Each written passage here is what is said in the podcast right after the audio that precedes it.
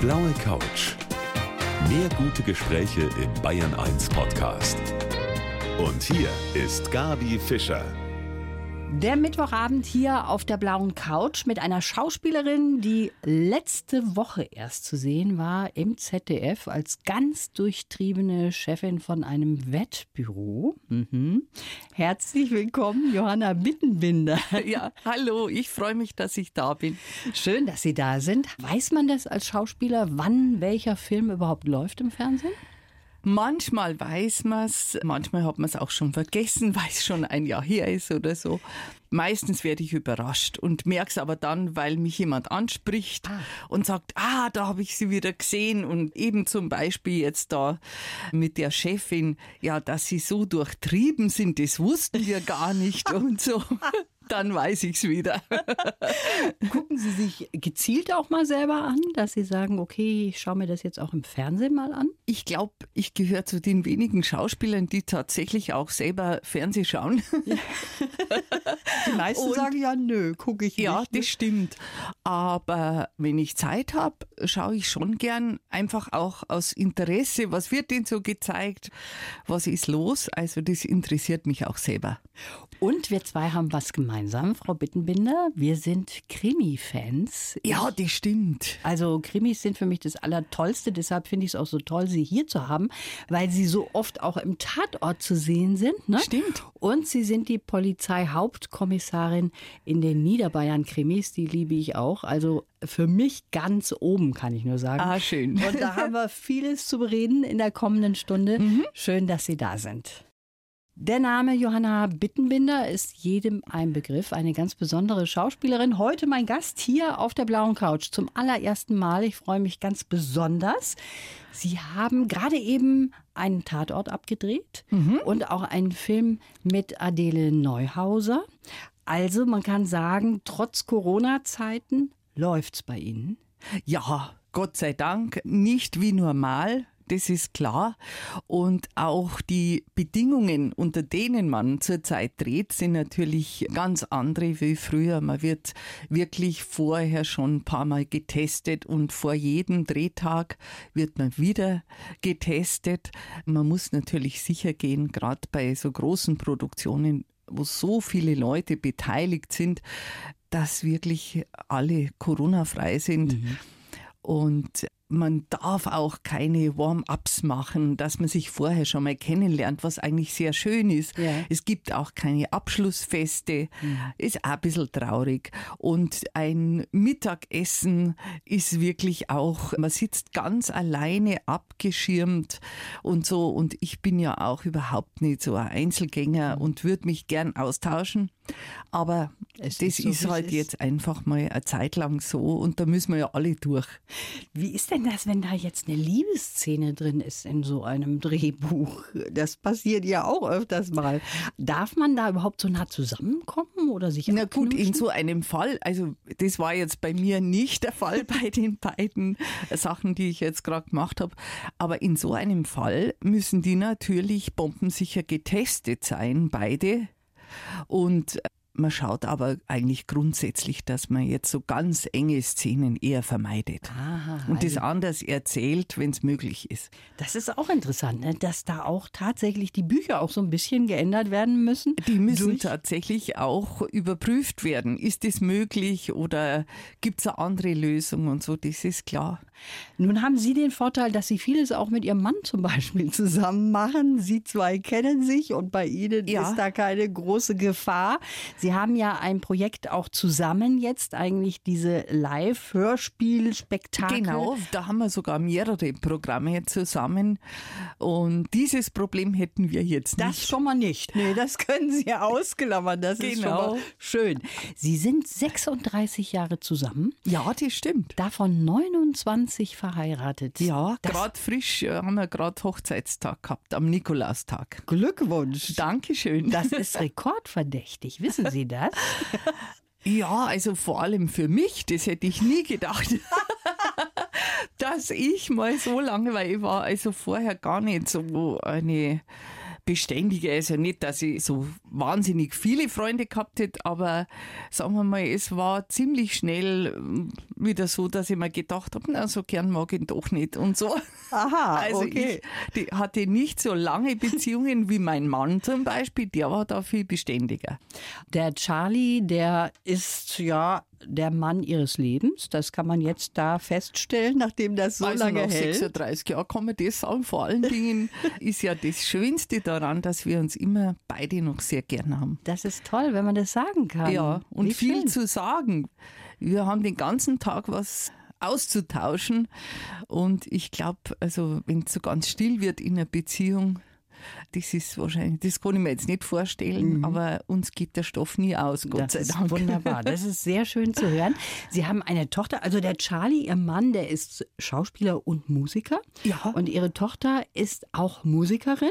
Die ist Musikerin. Und ja. sie ist auch wieder mit einem Schauspieler zusammen. Da schließt sich der Kreis. Ne? Das stimmt. Das ist ein ganz wunderbarer Zuwachs in unserer Familie. Das ist ein junger Schauspieler, Sebastian Fritz. Und der ist auch so voller Ideen und passt wunderbar zu uns. Und mein Mann und er, die sind jetzt auch gerade am entwickeln von einem sehr schönen Serienstoff, der auch schon auf großes Interesse gestoßen ist. Also das wird auch was. Schön. Und mit meiner Tochter zusammen wird sich da auch was Musikalisches ergeben, weil der ist jetzt Mitglied in der neuen Lach und Schieß. Und die haben so ein tolles Programm entwickelt und müssen jetzt mit der Premiere auch warten, bis es wieder geht. Und das weiß man halt auch noch nicht genau, wann das sein Weiß wird. man noch nicht. Könnte Genau. im nächsten Jahr vielleicht gar nicht so schlecht aussehen. Aber das ist toll. Sie wohnen ja auch alle zusammen. Das Also heißt, sehr nah. Also die wohnen um die Ecke. Um die, die sind Ecke. 200 Meter entfernt. Und das ist natürlich jetzt auch ein großes Glück, gerade in dieser Zeit, weil man doch weiß, wo der andere ist und wie es ihm geht und so. Das ist sehr schön. Sie haben ja was ganz anderes eigentlich auch mal gemacht. Sie sind nicht von Anfang an Schauspielerin gewesen, sondern Sie waren Museumspädagogin und darüber wollen wir gleich noch ein bisschen mehr hören. Die Schauspielerin Johanna Bittenbinder ist heute mein Gast hier auf der blauen Couch von Bayern 1. Mein Gast sagt von sich selber, ich bin eine spätberufene Schauspielerin. Erst mit 30 ist das so richtig losgegangen. Johanna Bittenbinder auf der blauen Couch. Frau Bittenbinder, Sie haben zunächst einmal Sozialpädagogik studiert und sind dann Museumspädagogin geworden. Jetzt erklären Sie mir mal, was macht denn eine Museumspädagogin? Das erkläre ich Ihnen gleich. Ich muss nur vorher noch sagen, spätberufen bin ich gar nicht, weil ich seit ich 19 bin schon spiele. Das ist nur so, dass ich natürlich bei meinen Eltern die äh, Landwirtschaft gehabt haben und als die bemerkt haben, dass ich so großes Interesse an der Schauspielerei habe, hatten die natürlich größte Dünkel, was das wird und so und haben auch darauf bestanden, dass ich einen soliden Beruf ergreife, auf alle Fälle. Deshalb lief das parallel. Aber mit 30 war dann tatsächlich die Entscheidung, jetzt musst dich wirklich auf eines konzentrieren. Kommen wir zurück auf diese Museumspädagogin. Das war ja etwas, was Ihre Eltern dann sich gewünscht haben als einen Beruf, der auch Hand und Fuß hat. Ich kann mir das genau vorstellen, Ja, ja. obwohl Sie ja das Theater schon im Hinterkopf hatten. Ne? Genau. Was macht man da genau als Also Museumspädagogin? ich war bei der Staatsgemäldesammlung angestellt im Museumspädagogischen Zentrum und als Museumspädagoge ist man eigentlich ein Vermittler zwischen dem Museum und zwischen meistens sind Schulklassen. Aber das geht dann wirklich von der ersten Klasse bis zum Abitur und ich hatte auch Erwachsenenkurse und so. Und der Gag ist, dass man natürlich an diesem Vormittag die Kinder die meisten haben ja erstmal das Gefühl, jetzt haben wir einen Ausflug und Museum ist höchstwahrscheinlich sehr langweilig. Wie kommen wir da einigermaßen gut durch? Dass man die aber einfängt und begeistert für das Thema, da muss man natürlich erstmal selber begeistert sein. Und wenn man richtig engagiert an die Sache rangeht, dann ist man eigentlich immer gelungen. Schön. Und äh, wenn man dann mittags heimgeht, hat man schon das Gefühl, das war jetzt was, da hat man schon ja was Schönes gemacht, sagen Ja, wir mal. Wenn es auch toll. meistens ein bisschen anstrengend ist, erstmal. Aber wenn man sie dann hat, dann ist es was Tolles. Dann wird's toll. Ich habe jetzt auch was für Sie. Ein Kunstwerk, ein literarisches Kunstwerk Oh. aus unserer Manufaktur sozusagen, nämlich unseren Lebenslauf geschrieben von meiner Redakteurin. Wenn Sie den mal bitte vorlesen, Frau Bittenbinder. Bin jetzt gespannt. Also, ich heiße Johanna Bittenbinder und liebe die Magie des Theaters. Das stimmt. Meine erste Bühne war der Hühnerstall auf unserem Bauernhof. Das stimmt auch. Doch zunächst habe ich studiert und einige Jahre als Museumspädagogin gearbeitet. Als Filmschauspielerin war ich eine Spätberufene. Ja, das stimmt. Aber bisher verlief meine Karriere viel bunter, als ich mir erträumt habe. Nie in einer Schublade gelandet zu sein, empfinde ich als Glück. Ja, das ist wirklich wahr. Sowieso halte ich mich für ein Glückskind. Stimmt auch. Ich bin ein absoluter Familienmensch und kann mir nichts Schöneres vorstellen, als mit meinem Mann und meiner Tochter auf der Bühne zu stehen. Das ist auch wahr. Stimmt's also von Äh, A bis Z? Ja, das hat sie sehr gut getroffen. Wunderbar.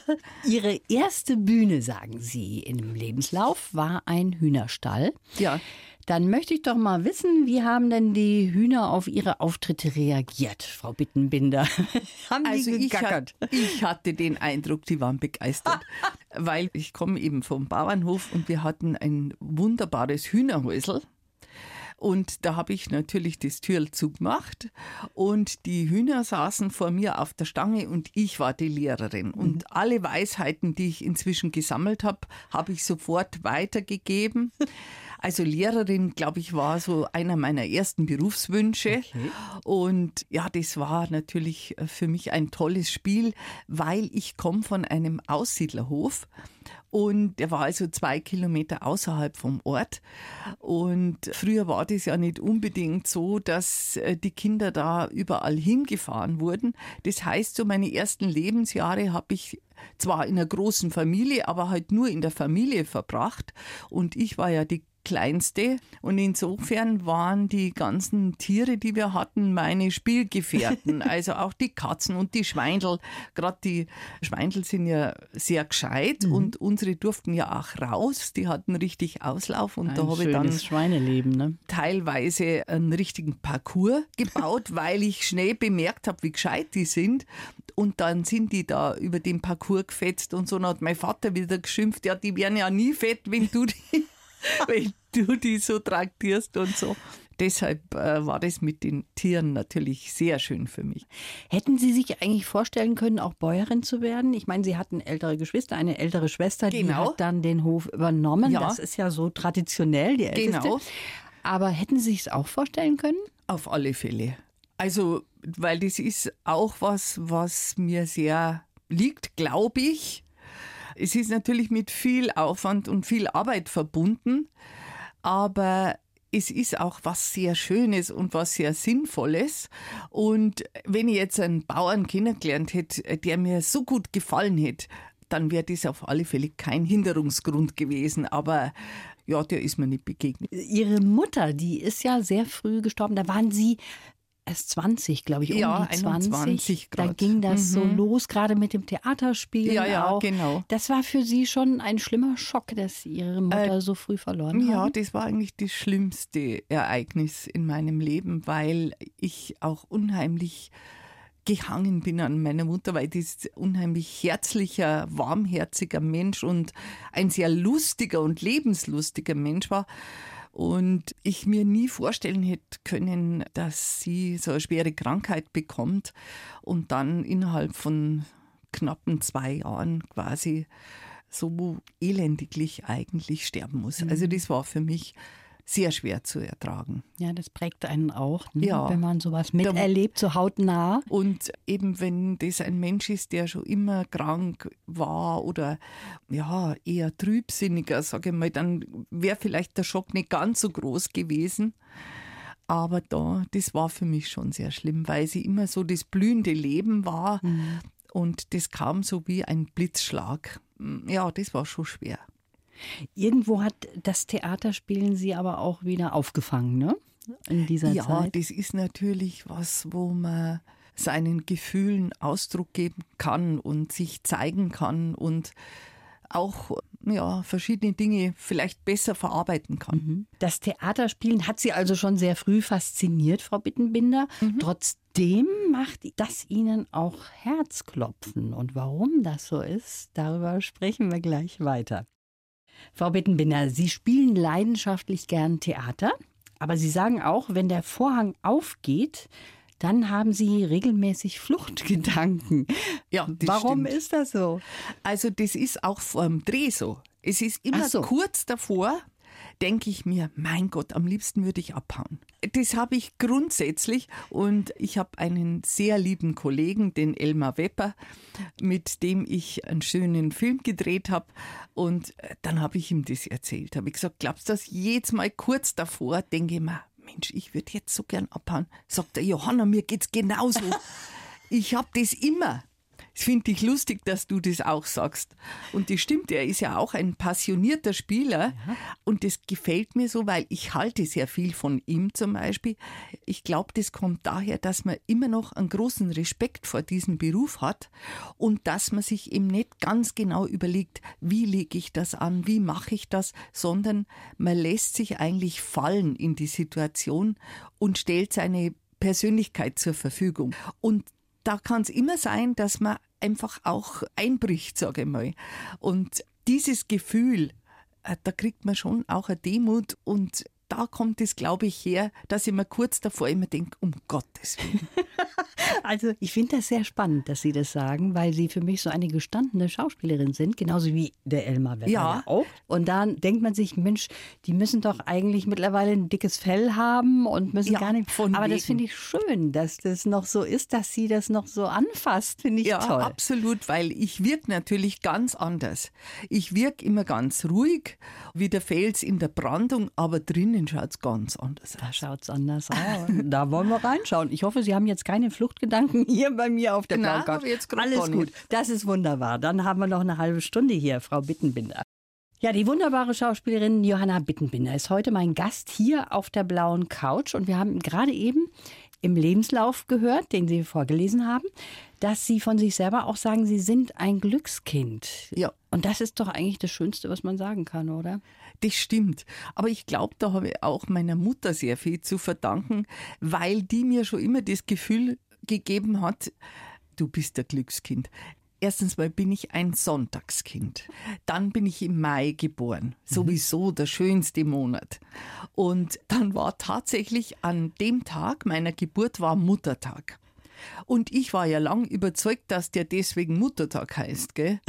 äh, und ich habe eigentlich immer das Gefühl gehabt, irgendwie, dass, äh, ja, dass ich wirklich gut beschienen bin mhm. und dass ich viel Glück habe. Man merkt Ihnen das aber auch an, dass Sie mit sich selber im Reinen sind und dass alles wunderbar auch bei Ihnen zu Hause klappt, dass das eine tolle Familie ist. Jetzt kommen wir nochmal zurück auf die Familie. Sie haben ein offenes Haus, sagen Sie. Ja. Sie kochen gern, Sie haben oft Freunde da. Sie ja, jetzt natürlich schon seit längerem nicht mehr. Das ist auch was, was uns alle ganz komisch berührt, weil mhm. das eigentlich was ist, was wir schon immer geliebt haben, dass wir ein offenes Haus haben. Meine Großeltern zum Beispiel, die haben auch eine Gastwirtschaft gehabt. Das wäre auch was gewesen für Aha. mich. Aber wie gesagt, jetzt müssen wir natürlich alles ein bisschen auf Sparflamme ja. halten. Wie kommen Sie damit zurecht?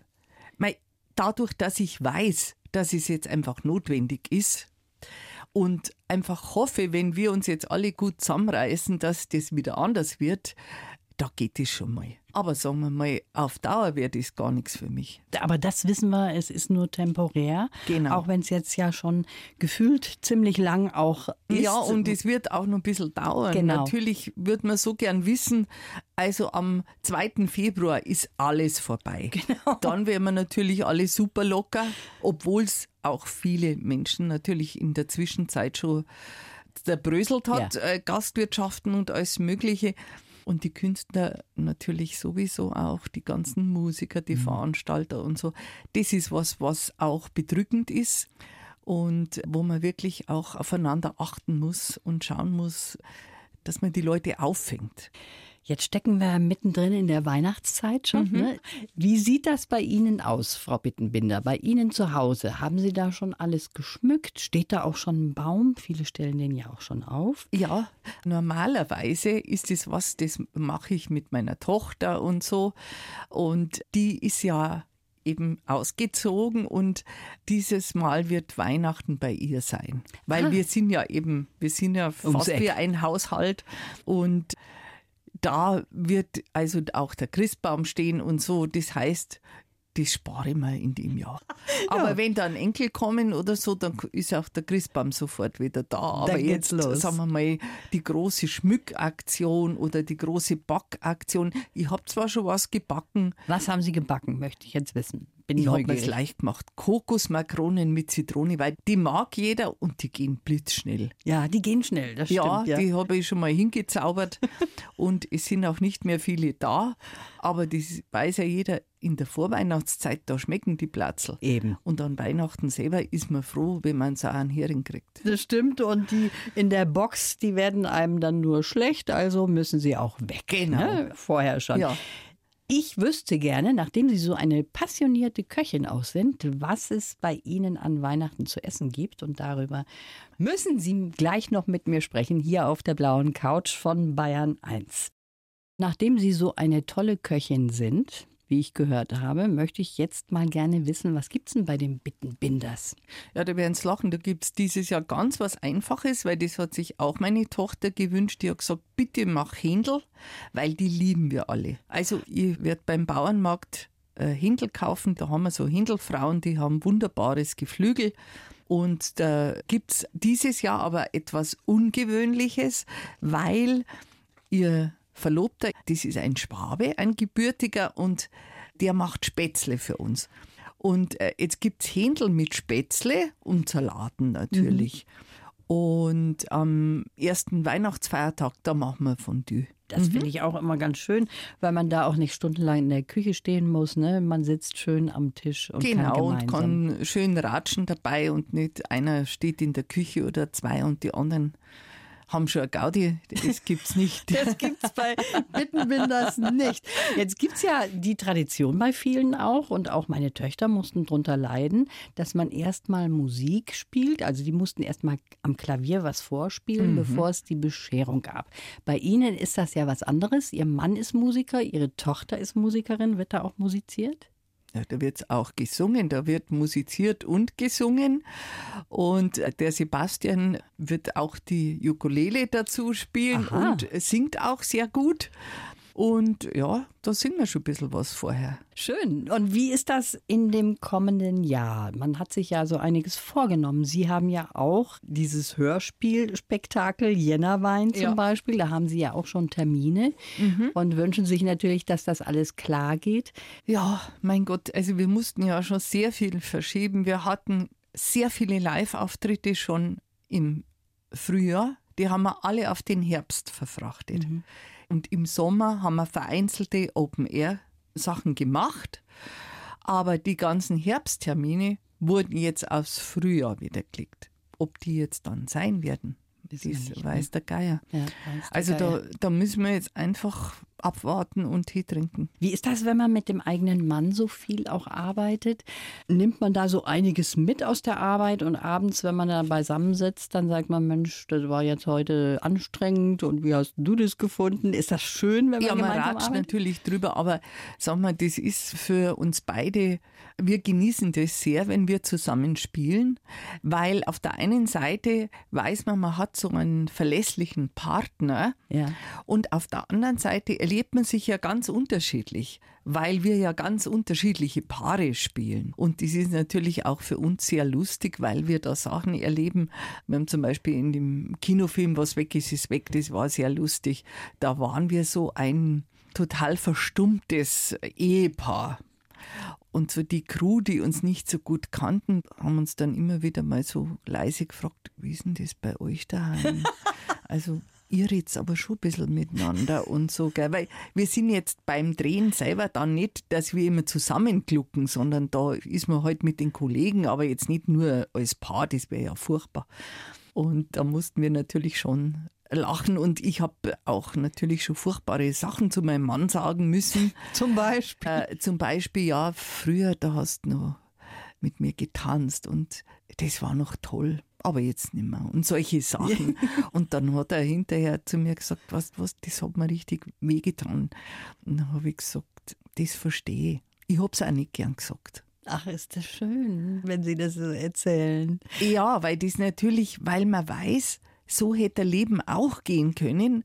Und ja, Ehepaare, die so verstummen, die werden ja auch mal miteinander geredet haben und einen Spaß gehabt haben. Und manchmal denkt man sich, ist das schade, warum passiert sowas?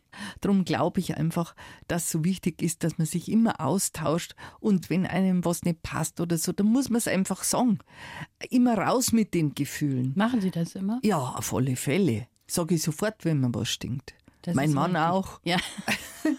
und das ist wichtig, weil da ist man immer auf dem Stand der Dinge und es ist ja meistens so, dass der andere dann sagt, okay, das habe ich doch überhaupt nicht so gemeint. Mhm. Wenn man das aber nicht ausspricht, das sind dann so Sachen, das brodelt dann so und dann kommt noch irgendwas anderes dazu und auf einmal macht man sie nicht mehr. Ich glaube, das ist ein ganz großer Fehler, den viele Paare machen, mhm. dass sie nicht miteinander sprechen, wenn es wichtig wird. Ne? Da haben genau. Sie vollkommen recht. Und bei Ihnen funktioniert das wunderbar. Sind Sie eigentlich mit sich selber dann auch kritisch und können auch die Kritik dann ertragen, jetzt beispielsweise von Ihrem Mann? Also mein Mann ist sehr kritikfähig. Das ist eine große positive Eigenschaft von ihm. Und ich bin nicht sehr kritikfähig. Also das ist ein Fehler von mir. Das kommt vielleicht daher, weil ich bin sehr selbstkritisch. Und wenn jetzt dann er noch was sagt, dann ist das schon zu viel. Aber er hat total recht.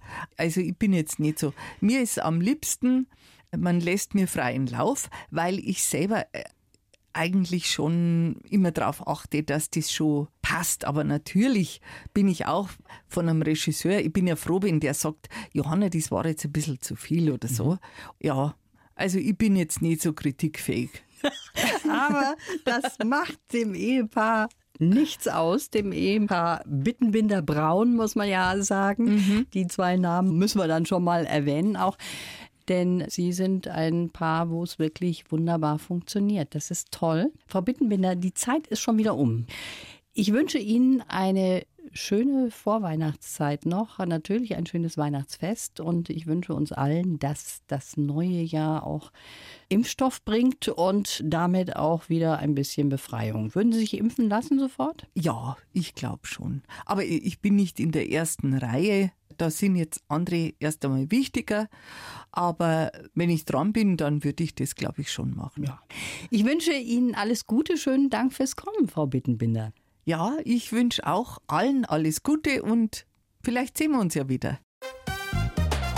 Die blaue Couch. Der Bayern 1 Talk als Podcast. Natürlich auch im Radio. Montag bis Donnerstag ab 19 Uhr.